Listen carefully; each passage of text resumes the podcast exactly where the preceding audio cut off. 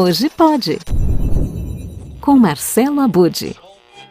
Não há dúvida de que o Oscar é uma das premiações mais aguardadas todos os anos. E hoje eu resolvi aproveitar nossas indicações para trazer alguns podcasts de cinema que também merecem estatuetas. Na categoria Tradição, aparece o podcast do portal Cinema com Rapadura, com um elenco que conta com profissionais do jornalismo, da publicidade, designers, cineastas e comunicadores, o Cinema com Rapadura é um site multimídia referência no assunto. Na Podosfera, a turma é protagonista desde 2006 e traz discussões sobre séries e filmes em episódios que têm duração de um longa-metragem. O formato é aquele que se tornou tradicional no Brasil e que mistura bate-papo descontraído com muito conteúdo e pesquisa. E além disso, o Rapadura Cast leva também o Oscar de melhor 1 de abril, com este anúncio feito em 2017. Acompanhe. É o que a gente faz, né? É, a, o pessoal cantou a bola, né? As lives a gente deixou cada vez mais parecido com o Rapadura Sim, Cast, é. né? Então,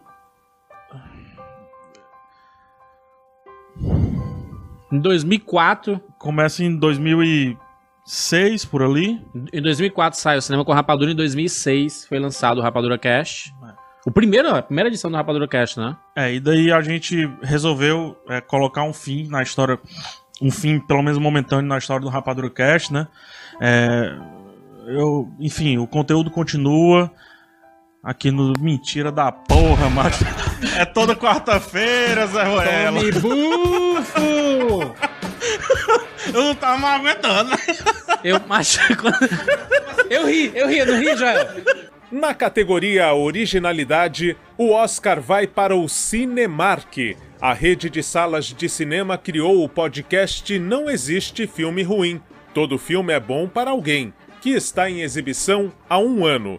Nos episódios, Érico Borgo e Aline Diniz colocam o foco em títulos da sétima arte que você tem que defender porque todos dizem que é filme ruim.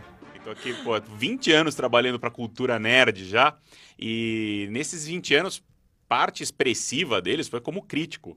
E crítico né, é uma, é uma profissão muito legal, porque você pode assistir tudo, você vê tudo antes, você. Né, é, mas ao mesmo tempo. Você tem que dar nota para os filmes. Putz, você tem que ser chato, você tem que ser crítico. É o nome da profissão é ser crítico, né? É. Então você tem que ser técnico, você tem que analisar tudo o tempo inteiro. Então, às vezes, tem aquele filme que você assiste e você quer muito gostar, acaba não gostando porque você olha muito tecnicamente para ele. E aí, não sei, com o tempo, alguma coisa vai se apagando, eu acho, dentro do crítico, sabe? Cara, eu acho que também existe muita questão da bagagem, assim, porque como crítico, às vezes você pode não gostar daquele filme, mas pela bagagem que você tem, pelas coisas que você consumiu, pelas paixões que você construiu ao longo da vida, aquele filme te toca de uma maneira diferente. Então, já aconteceu muitas vezes comigo de, como crítica, eu não apreciar o filme, achar que ele não é tão bom assim, mas como fã, eu gostar muito e querer defender aquilo com com todas as minhas forças. E aí que vem a nota 3, que é aquela nota mediana, assim, sabe? Total. Porque tem uma coisa que, olha, eu não sei todos os críticos, mas tem um negócio que eu detesto fazer da nota. Porque a nota é não, tão nota, subjetiva. Esquece. Esquece a, nota, a nota não dá, de não dá, é horrível. Os episódios do Não Existe Filme Ruim do Cinemark têm duração de média-metragem e são lançados quinzenalmente às segundas-feiras no Spotify, Deezer, Google Podcasts, Apple Podcast e outros agregadores. Continuando as indicações para nosso Oscar do podcast, vamos ao destaque na categoria Sacada. Não, não vou falar do Cinema na Varanda, que também é uma boa pedida, mas aqui a sacada é usar a fala para tratar de filmes, inclusive da era do cinema mudo. O podcast Filmes Clássicos é uma criação de quatro cinéfilos que conviveram durante dez anos trocando ideias em uma comunidade fechada sobre o tema. Em 2014, eles decidiram colocar as opiniões do grupo para quem quisesse ouvir, isso no podcast Filmes Clássicos. Eu, Fred Almeida, estou falando do Rio de Janeiro. Comigo, Alexandre Cataldo falando do Rio de Janeiro também. Meu vizinho aqui, quase agora. Mas Rafael já falou aqui, pessoal que reconhece a voz dele, Rafael do blog Palavras de Cinema, falando de Jundiaí, de novo aqui com a gente. Fala Rafael Amaral, seja bem-vindo mais uma vez. O cinema clássico também é assunto no episódio de 17 de março do podcast Cinematório, que leva o Oscar em criatividade. Neste episódio, Renato Silveira e Kel Gomes comentam as novas versões de Amor Sublime Amor, dirigida por Steven Spielberg, e de O Beco do Pesadelo, com direção de Guilherme Del Toro. Mas o cinematório tem sessões variadas e apresenta conteúdos divididos em quatro categorias.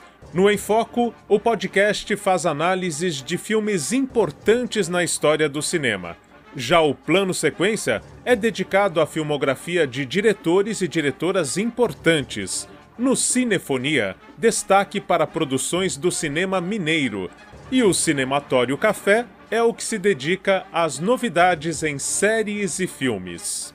E caso você não tenha visto os filmes que concorrem ao Oscar 2022, o Cinematório tem episódios sobre todos eles. Para concluir nossos destaques do Oscar dos podcasts, eu apresento uma novidade na categoria Podcast em Vídeo. Eu estou falando do podcast do canal tradicional Pipocando, criado por Bruno Bock e Rolandinho. O Pipocando Cast está disponível no YouTube e traz os bastidores de produções cinematográficas e entrevista profissionais que estão na frente e atrás das telas. Eu quero destacar aqui que há dezenas de outros podcasts que falam de cinema e merecem estatuetas. Mas nosso tempo é curto e procuramos destacar os que figuram no Oscar de mais curiosos. Por hoje é isso. Na semana que vem eu volto com mais novidades e curiosidades da Podosfera, o incrível universo dos podcasts. Até lá!